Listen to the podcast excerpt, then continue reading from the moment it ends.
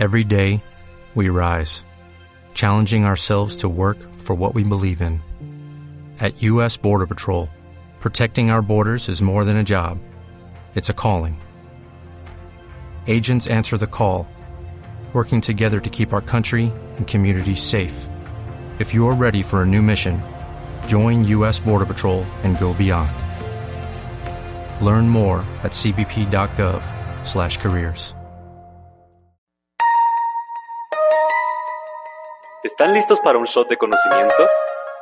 Esto es MindShot y hoy aprenderás sobre tu mente.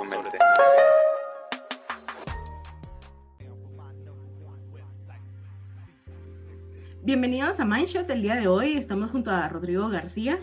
Pues ya lo han venido escuchando a lo largo de esta nueva temporada. Y pues su merced, Lady Morán. Estaremos aquí hoy específicamente hablando sobre eh, el tema de la constancia en el proceso terapéutico. Y pues bueno, realmente es hablar un poco sobre qué conlleva el, el, ser constante, el mantenernos en este proceso de autodescubrimiento y sobre todo el, el reconocer también quizás algunas barreras que nosotros mismos podemos llegar a colocar y por lo cual quizás podemos declinar el tratamiento y que quizás no lo estamos viendo y quizás venimos y le damos la responsabilidad al terapeuta que es él quien tiene la culpa de que nosotros no sigamos o que no esté funcionando, sino que también eh, queremos hablar sobre cómo, cómo como pacientes también tenemos una responsabilidad para que este tratamiento tenga pues un efecto, ¿verdad? Pero bueno, cuéntame, Rodrigo, más de esto, tú que, eres el, el, vocero de hoy, principalmente en el tema. ¿no? no, me gustó mucho esa introducción también, Lady. Eh, responsabilidad, ese es un tema también que pondría como la palabra responsabilidad en el proceso. Y antes de que, que empecemos, quisiera también hacer la aclaración de que vamos a hablar desde nuestra experiencia como pacientes y también como estudiantes de último año de psicología clínica, ¿verdad? Entonces, eh, partiendo de eso, es un tema que me agrada mucho porque todos los que hemos pasado por un proceso, que yo creo que inicia incluso desde que empezamos a pensar como, ¿será que voy o no voy? al psicólogo, desde el inicio, digamos, ya tenemos estas dudas y nos damos cuenta de que queremos a alguien que sea muy bueno y que aparte de que sea muy bueno, según sea el caso, también que se adapta a nuestro presupuesto que tenemos para esto. Y tercero, también que, que realmente sea alguien que nos va a beneficiar, ¿no? En ese momento ya lo estamos pensando de esa forma. Ahora, ¿qué sucede cuando ya estamos en el proceso, Lady? Al final, creo que es importante recalcar que quien decide ir al proceso terapéutico ya está dando un paso de valentía para afrontar, digamos, todas las problemáticas que pueda estar viviendo. Pero también se da algo distinto, ¿no? Que, que queremos como adaptarlo como si fuera un médico, ¿verdad? Que es como, yo voy para que directamente me dé una pastilla o me dé algo para ya sentirme mejor. Entonces simplemente yo me tengo que tomar la pastilla y ya vamos a estar mejor.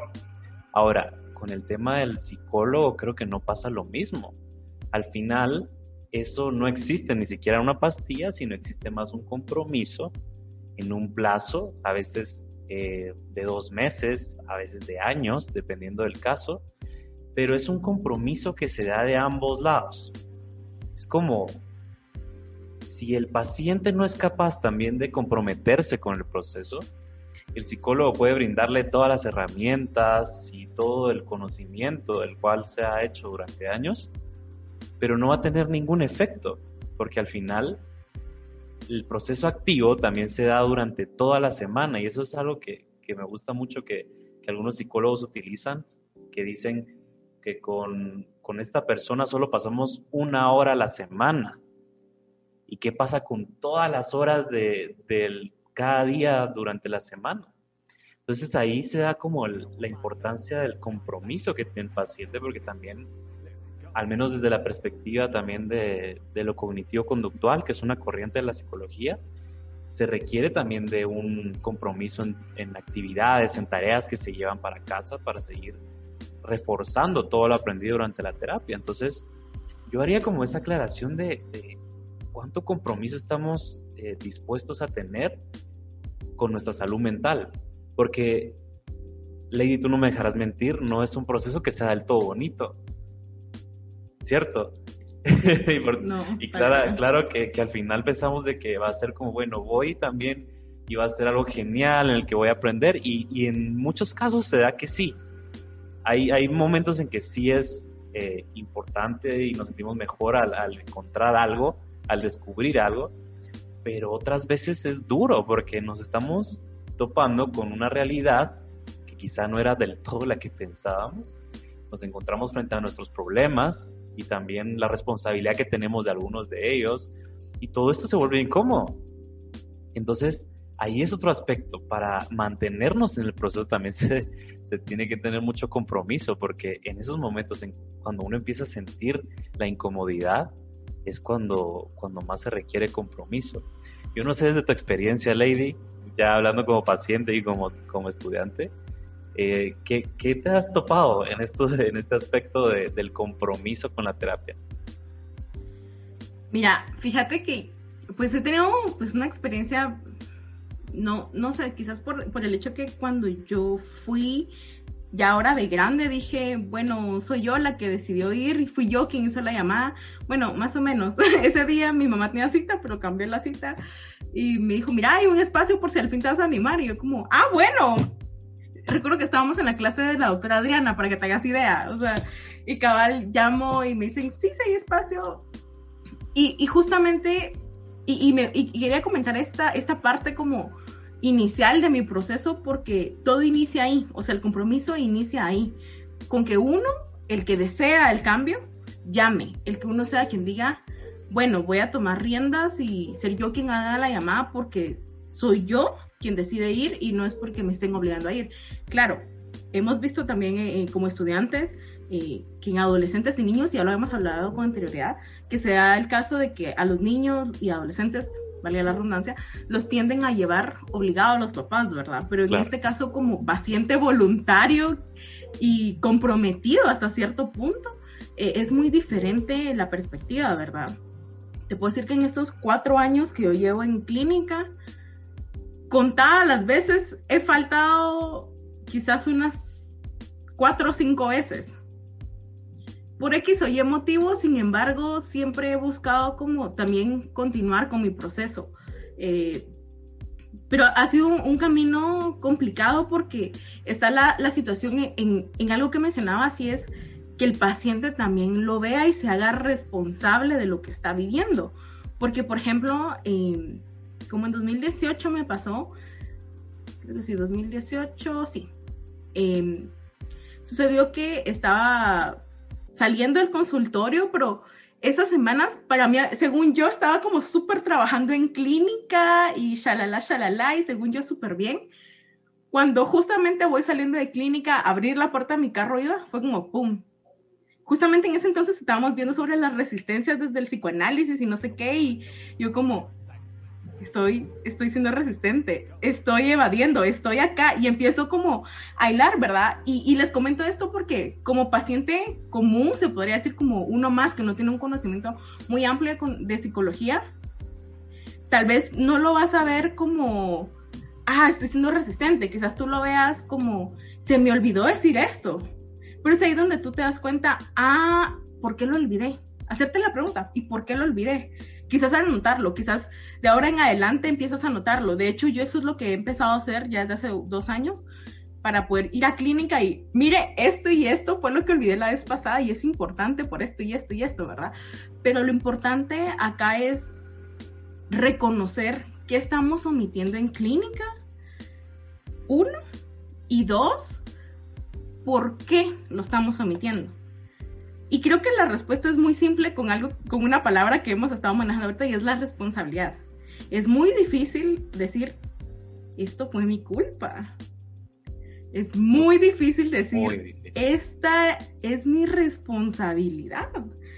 Porque es muy fácil venir y decir, por ejemplo, si estás en la cocina, te equivocaste, o sea, estabas picando algo, te llegan a hablar, te cortas.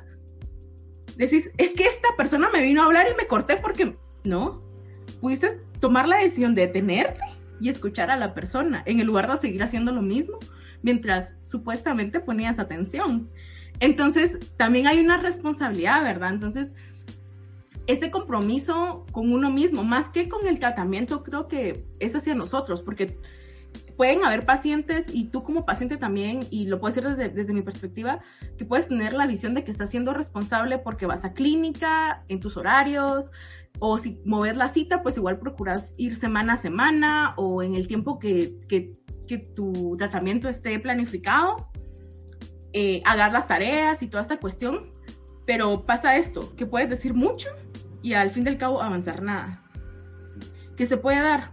Yo no sé si te ha pasado a ti, Rodri, en, en clínica, que llegas y hablas y hablas y hablas y al final del día, cuando miras, ya se terminó la hora y no dijiste nada. Nada importante de trabajar ese me ha pasado en varias ocasiones también de, de que he querido, eso es muy particular también, que yo llegaba, cuando iba en camino a las sesiones, iba pensando como voy a hablar de esto, voy a hablar de lo otro, voy a hablar de esto, como intentar preparar también algo, ¿no? Y ese intentar preparar es otro mecanismo también, no es ninguno de los extremos, porque y como pensando, bueno, le voy a decir esto, esto, esto, exactamente las palabras, como que ya tenemos una expectativa, y al llegar, pues, ¡pum!, se me olvidó.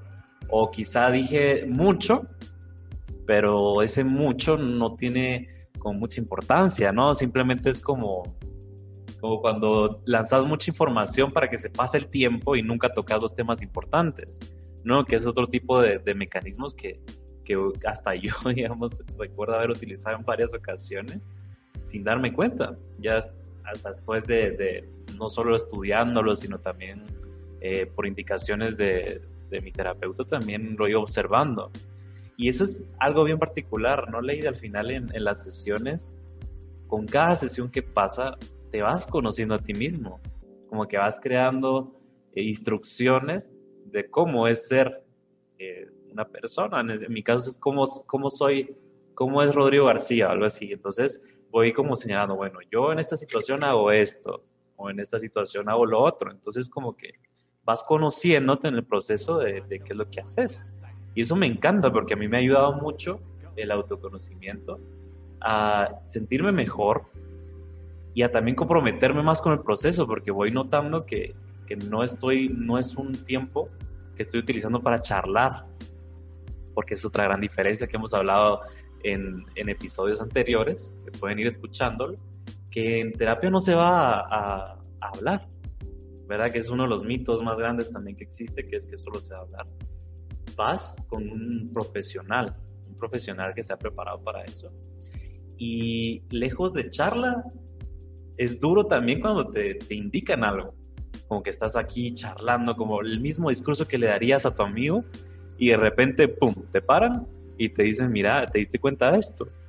Y, wow, es como que te puedes tener varias reacciones, ¿no? En mi caso, pero es porque obviamente por el proceso que he llevado, por lo que he estudiado, cada vez que encuentro algo así, lo tomo como, wow, me, gusta esta información, es incómoda, pero me gusta entenderla y me gusta que tenga la oportunidad de cambiarla o de modificarla en, en cierta forma o de por lo menos aceptar esa información. Entonces, yo sé que eso me pasa a mí porque yo, digamos, ya sé eh, ya sé que no me lo tomo tan personal como que me estén atacando, ¿no?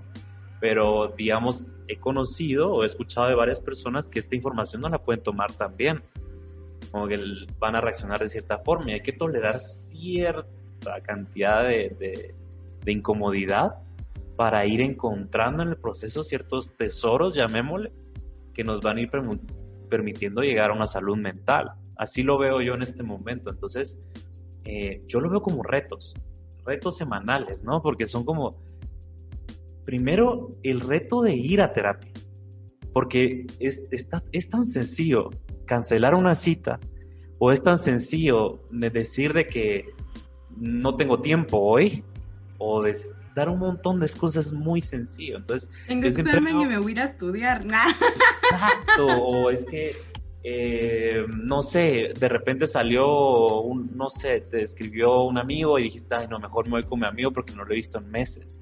O sea, es ese primer paso que damos de ir a terapia, aunque sea en línea, porque hasta en línea se da que, también se pueden poner excusas. Em, ese primer paso ya para mí es valentía. Es como el primer reto. Luego el reto de estar una hora hablando y afrontando tus problemas.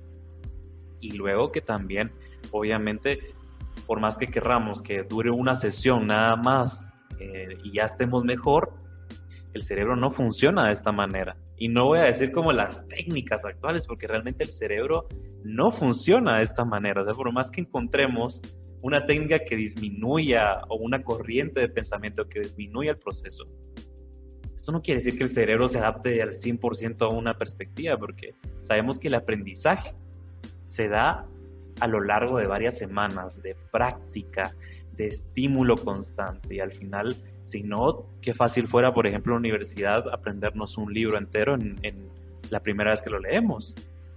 Entonces, ojalá fuera así, ¿no? Es una, algo que esperaríamos. Yo, María.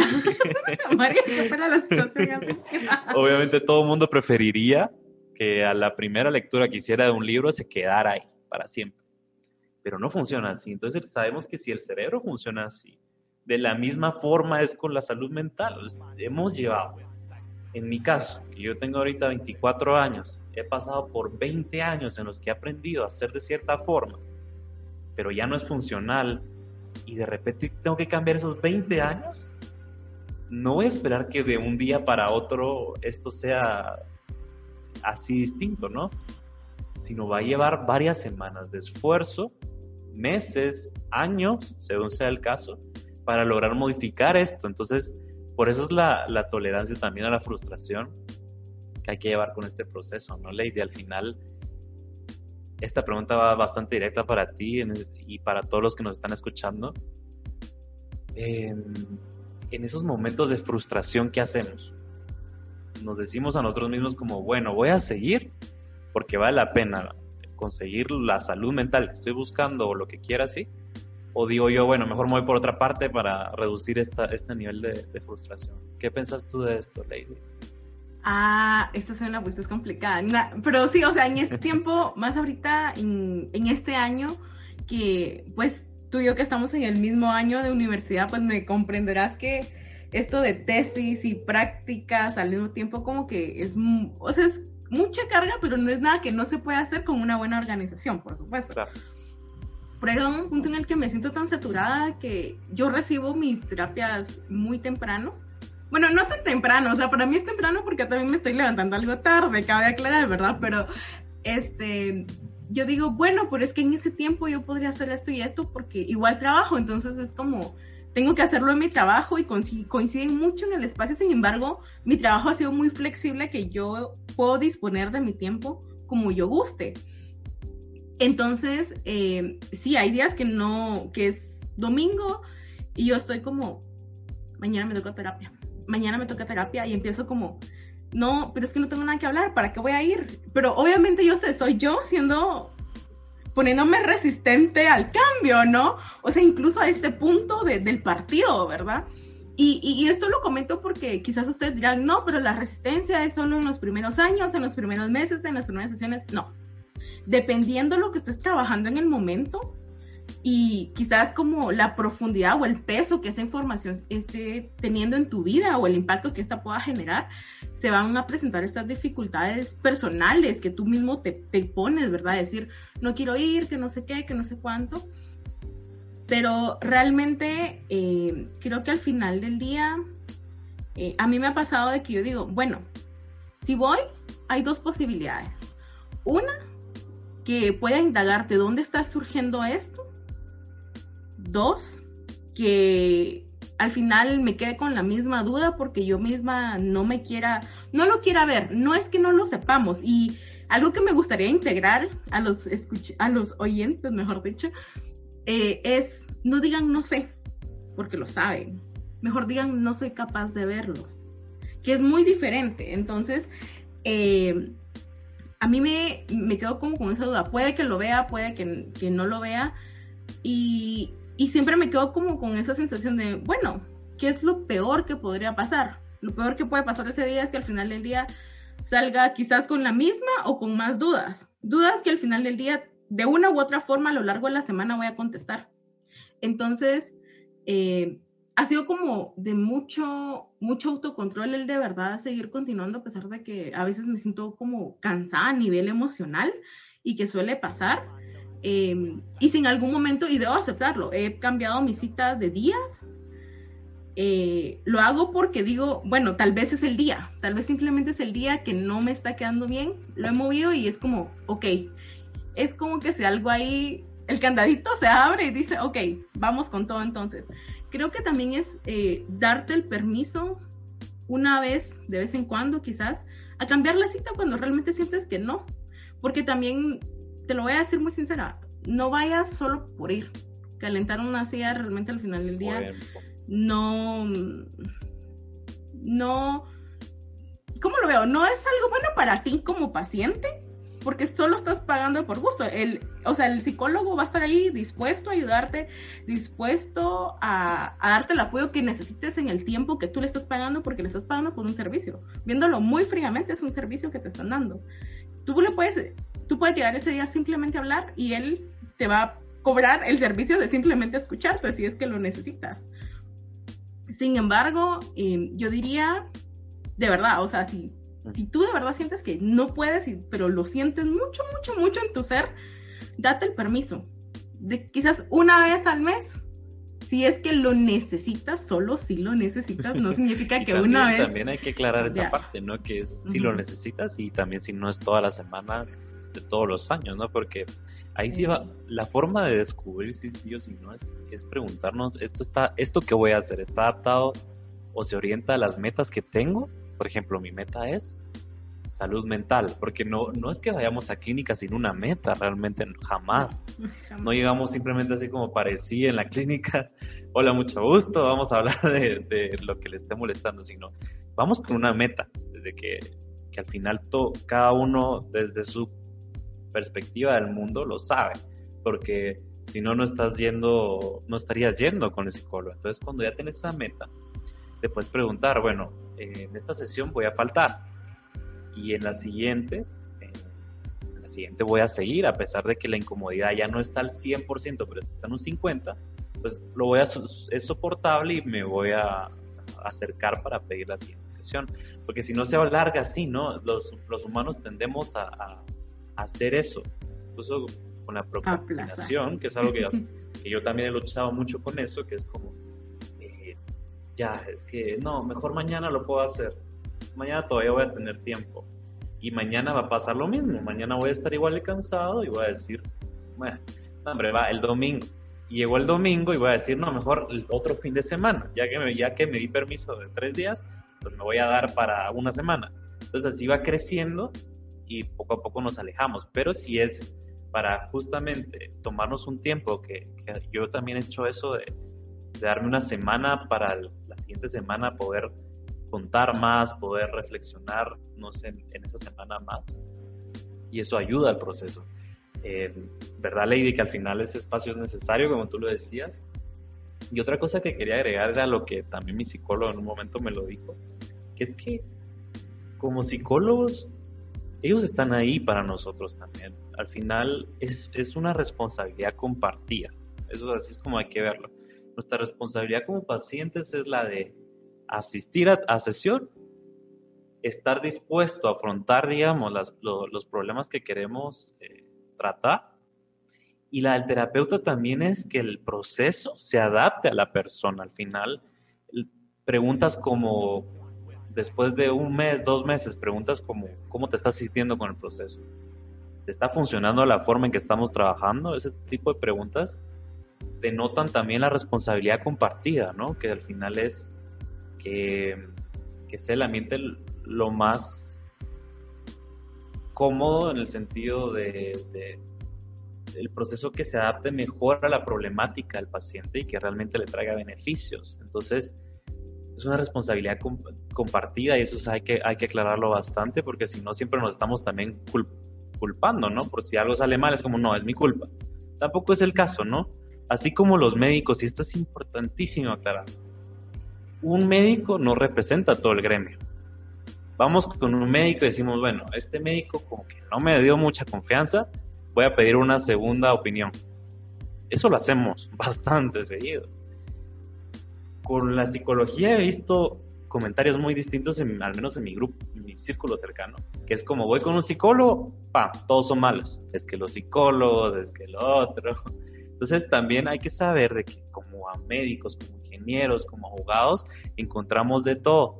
Entonces, obviamente, no vamos a estar culpabilizándonos por todo, ¿no? Porque al final puede ser que el profesional que tengamos delante quizá no está haciendo las cosas bien, pero eso es algo que se tiene que examinar y no siempre echarnos la culpa ni echarles siempre la culpa a ellos, ¿no? Es como un análisis bien profundo que hay que hacer, pero una segunda opinión nunca está de más y no está prohibida, la verdad, si no, así como los médicos también se puede hacer.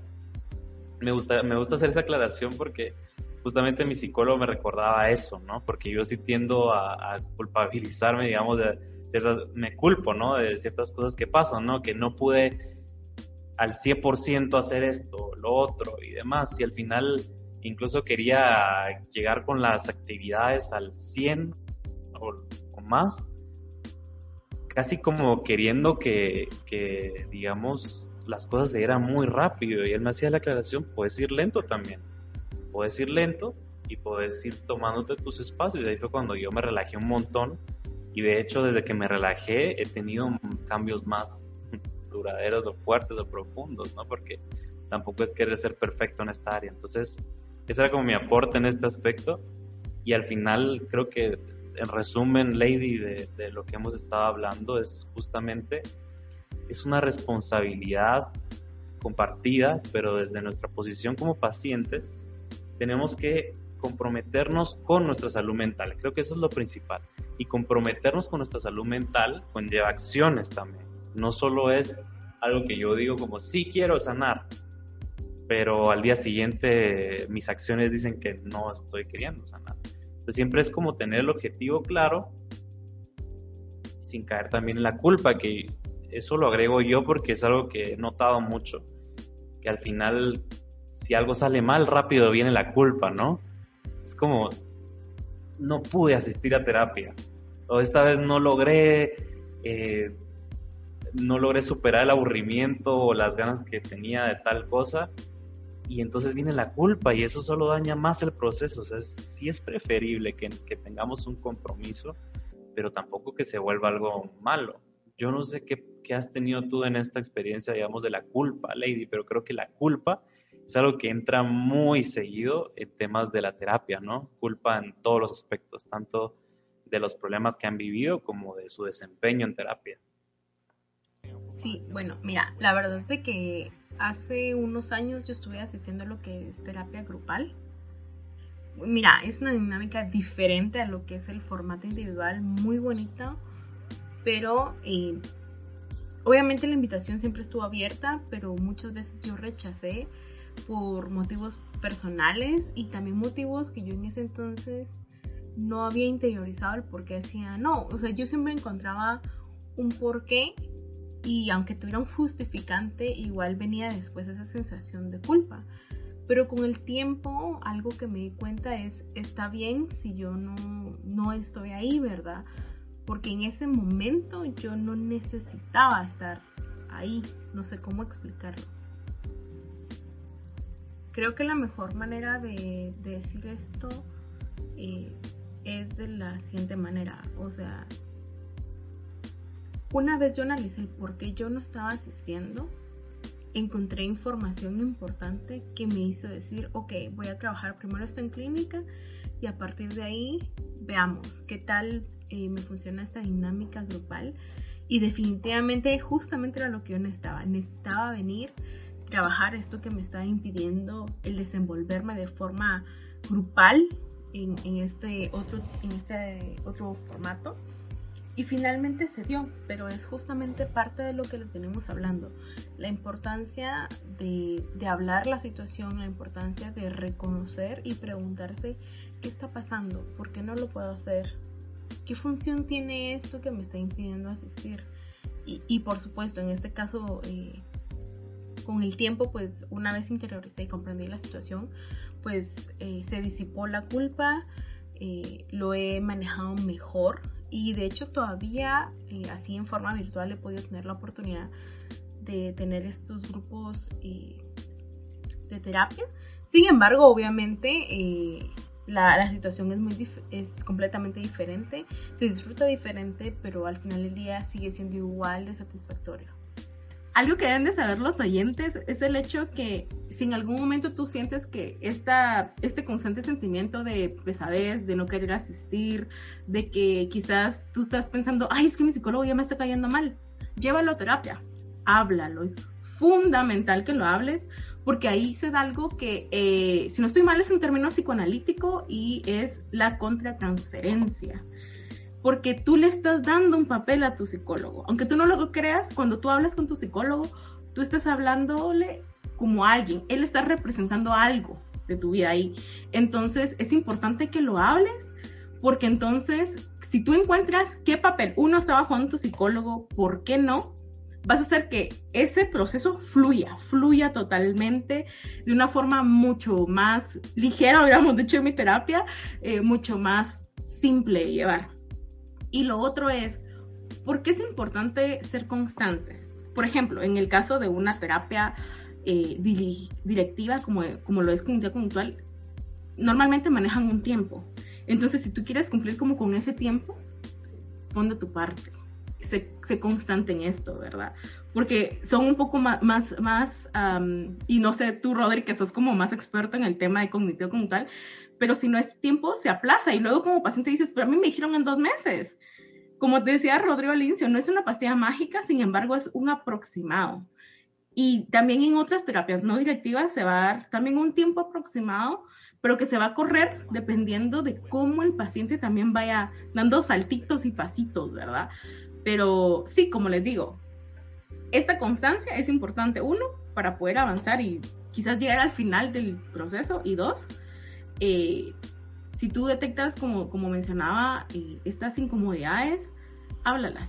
Es muy importante porque entonces también eh, vas a averiguar si realmente es algo tuyo o quizás que simplemente la ayuda que estás recibiendo ya no es la debida. Y muchas veces, al menos yo no me he topado con alguien que, con un profesional no ético hasta el momento, que no diga, ok, tienes la libertad de buscar a alguien más que se acomode a tu nuevo, a, a, a, como tú quieres o necesitas que se trabaje contigo, ¿verdad? Incluso te puedes referir con alguien que, que se adapte más a tus como a tus ideales o a la forma en que quieres llevar la terapia, ¿no? Y, me encantaría ser experto en cognitivo conductual, eso sí me encantaría. Eh, pero lo poco que sé, sí, lo, justamente lo que mencionabas. Y me llamó mucho la atención algo, Lady, que, que decías, me encantó este, este punto que tocaste, que es que hablar las cosas con el terapeuta, ¿no? Porque esta, obviamente estamos frente a un desconocido en la primera sesión. Por eso les damos esos papeles, porque realmente es como no sabemos nada de la persona pero sí es verdad que el comunicar es sumamente importante porque como que se nos olvida que estamos en un proceso, digamos, de un servicio que estamos pagando también. Es decir, muchas veces pensamos como, ay, no, qué pena, qué va a pensar de mí, si le digo que no está bien las cosas, y, y lo digo así, porque así sonaba en mi cabeza también cuando yo tuve este problema, que era como, no, pobrecito, de verdad, no quiero, no quiero ofender o no quiero que después, realmente no es así.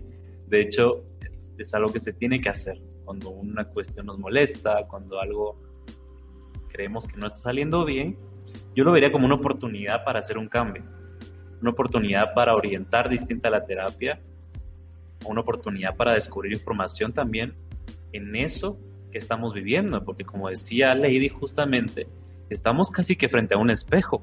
El terapeuta es un espejo.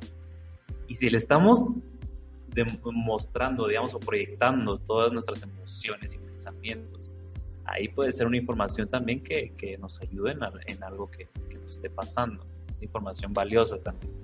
Entonces, me gustó ese punto, Lady, porque lo, lo he vivido. Sé que la mayoría lo ha vivido también, que le dan papel al terapeuta y también por pena que no cuentan todo. Eso obviamente depende mucho de la personalidad también, porque hay personalidades que al instante te lo dicen y, y, es una oportunidad justamente para hacer un cambio. Si las cosas pues no mejoran, no es el fin del mundo. Para eso hay, hay miles también de, de terapeutas estarían dispuestos desde otra perspectiva a trabajar con este paciente. Entonces, como es, ver esto como una oportunidad, ¿verdad? Más que como, ah, tengo que ir a terapia, sino realmente decir como, buenísimo, voy a terapia a trabajar en mis objetivos, que es mejorar la salud mental. Y ahí se ve desde otra perspectiva. Ahí ya no se ve como un gasto, sino es una inversión. Y esa inversión pues está orientada a uno mismo. Incluso, Lady, ¿te ha pasado que tu terapeuta te dice así como, bueno, en, un futuro, ¿cómo, cómo, sería esta, ¿cómo sería si mantienes esto?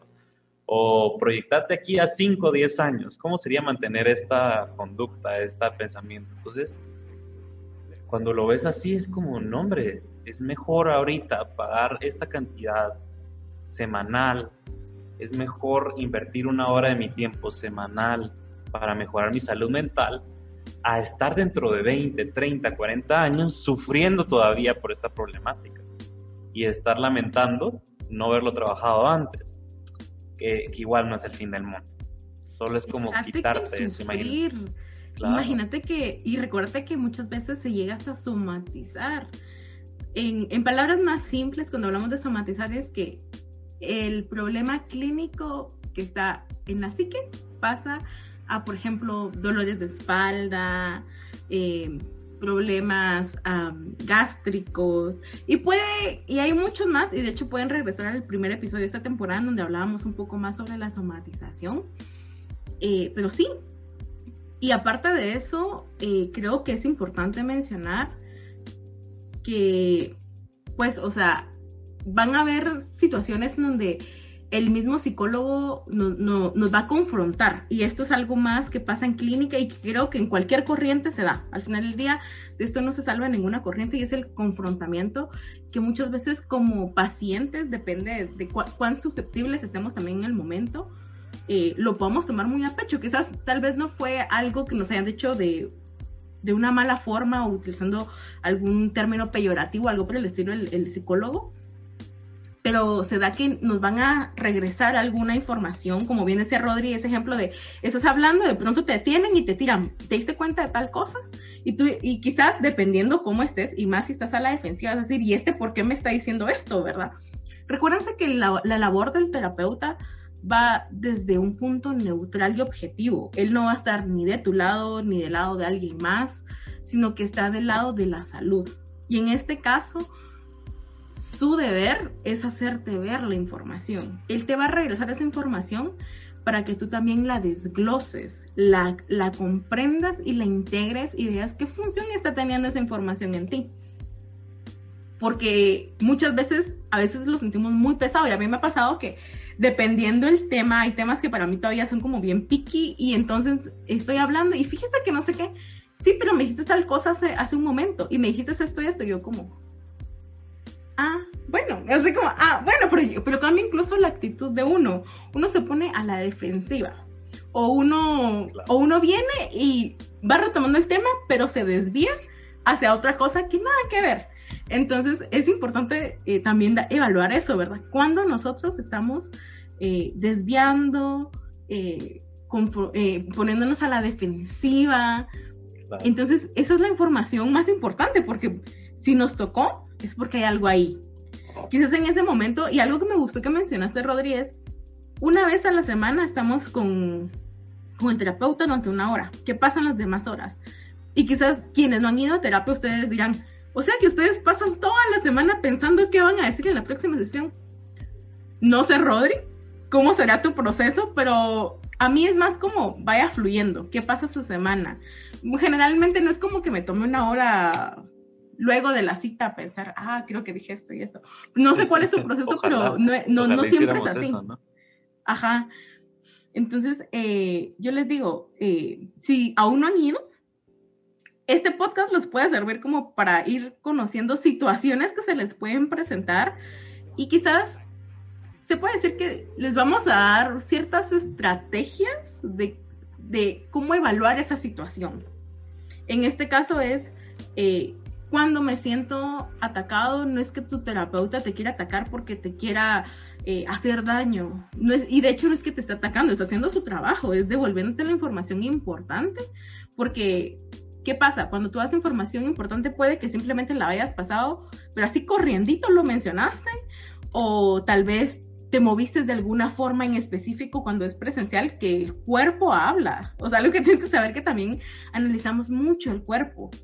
Eh, que se le llama también lenguaje corporal, cabe aclarar, no, no es como que, no sé, para que no se den malos entendidos, pero eh, también está esta cuestión de tu tono de voz, tus movimientos, tus gestos, eh, tu rostro en el momento que, que transmitió también, ¿verdad? Entonces, acorde a esto, también el terapeuta va a saber si en ese momento es óptimo también devolverte la información. Porque algo que, y creo que casi todos los terapeutas tendrán presentes que hay puertas que no siempre se deben de abrir que se debe abrir una, cerrarla y ir poco a poco. Entonces, eh, el terapeuta te va a volver la información que en ese preciso momento, para ese proceso que estás llevando, para esas metas que estableciste, es importante que lo traigan de nuevo y lo, y lo elaboren y lo trabajen y lo desglosen y lo profundicen y, y todo lo que tú quieras. Entonces, eh, quería aclarar eso, que es algo como ser también flexible en ese proceso, ¿no, Lady? Al final ser flexible, estar abierto a descubrir cosas nuevas, no tomarse las cosas personales, porque esto ocurre mucho también. Y yo sí quisiera ir finalizando con varios, varias frases, digamos, de, autores como Ellis, que él habla justamente de la tendencia del ser humano a la irracionalidad, ¿verdad? Entonces, con esto quiero iniciar porque hay muchas frases que utilizamos que van con tendencias eh, de catástrofe, por ejemplo, es que estés horrible, por ejemplo, que de repente mi terapeuta hizo un, me mencionó algo o me indicó algo sobre esto, que esto es lo peor que me pudo haber dicho, esto es horrible, entonces ya empezamos a, a esa irracionalidad. Luego otro aspecto es la baja tolerancia a la frustración, el no soporto o soy incapaz de aguantar hablar sobre esto, soy incapaz de aguantar estar un mes yendo con una persona, todas estas cuestiones que entran en juego y que son hasta cierto punto naturales en el ser humano. Por eso decía, y voy a conectar esto con la frase de Maslow, que Maslow decía, y voy a parafrasear esto, que al final nosotros tenemos la elección de estar en un espacio seguro o de elegir la autorrealización el crecimiento. Entonces, decía él, si nosotros elegimos esto varias veces al día, elegir en este caso la autorrealización, estamos cada vez más cerca de llegar a esa autorrealización. En cambio, podemos elegir la seguridad y mantenernos en el espacio que siempre hemos estado. Pues esto pasa, ¿no? Que al final como somos seres que tienen tendencias a la irracionalidad, pues obviamente vamos a tener más facilidad para quedarnos siempre en lo que nos hace mal, pero estamos acostumbrados. Pero si luchamos un poco, como tenemos la capacidad de elegir, podemos decir, hoy voy a, aunque sea, eh, escribir sobre mis emociones, porque eso me acerca a mi salud mental. Eh, hoy voy a elegir, a pesar de que no tengo ganas, de ir a terapia. Voy a elegir esta sesión, voy a ir. Entonces, como que elegir, elegir la autorización, pues conlleva esa acción, ¿no? Entonces, estas últimas dos frases creo que representan lo que hablábamos, ¿verdad? No ser tan duros con nosotros mismos, porque es natural en el ser humano ser racional, pero también recordar que tenemos la elección de poder mejorar, ¿verdad? Esa es como una elección sin dañarnos, sin generar culpa alrededor de que yo tengo que hacer esto, tengo que... Lo otro cuando es realmente si queremos quedarnos en un espacio nos podemos quedar ahí, pero ya es elección nuestra qué es lo que vamos a hacer con todo lo que nos pueda hacer bien para Lady. ¿Qué pensás de esto? ¿Estás de acuerdo con las dos frases que para mí son magníficas? Siempre me recuerdo de ellas también en esos momentos. La verdad es que me parece bien porque encapsulan algo muy peculiar de la palabra compromiso y es que el compromiso es uno quien lo elige. Entonces, eh, creo que al final del día, eh, este proceso y que les queda a ustedes principalmente, tómenlo porque ustedes gustan iniciarlo. Porque es algo que ustedes también deseen y que están dispuestos a aceptar lo que venga tras esto, porque eh, implicará el conocerse, el definitivamente eh, toparse con algo que quizás no se esperaban, porque muchas veces eh, nuestra mente también omite, nos omite a nosotros mismos también la información. Entonces, eh, lo principal es de verdad, atrévanse sobre todo a comprometerse con ustedes y a ese, y ese, y ese proceso de cambio, porque los cambios van a estar siempre, cada día, cada día te toca elegir. Entonces, tómate el tiempo de elegir algo por ti y para ti. Eso es lo que puedo decir y la verdad es que me encantó mucho las frases que dijiste, no las había escuchado, excepto la parte racional, definitivamente. Si la había escuchado en algún momento no lo habían mencionado, pero eh, me encantó muchísimo y de verdad espero que este episodio les haya dejado algo sobre todo y que hayan aprendido no solo desde una perspectiva de un futuro psicólogo, sino también de nosotros como pacientes, que pocas veces podemos escuchar a alguien hablando desde su experiencia eh, terapéutica, tomando en cuenta que también es un poco tabú en algunas culturas, hay culturas que están un poco ya más abiertas a esto, pero eh, pues sin más, esperamos que de verdad les quede, les quede algo, ¿verdad? Y ya saben que estamos en redes sociales, en nos pueden enviar mensajes para dejarnos sugerencias de qué dudas les surge, qué más de la psicología les gustaría saber. Y aquí estaremos en un podcast más la próxima semana. Y gracias.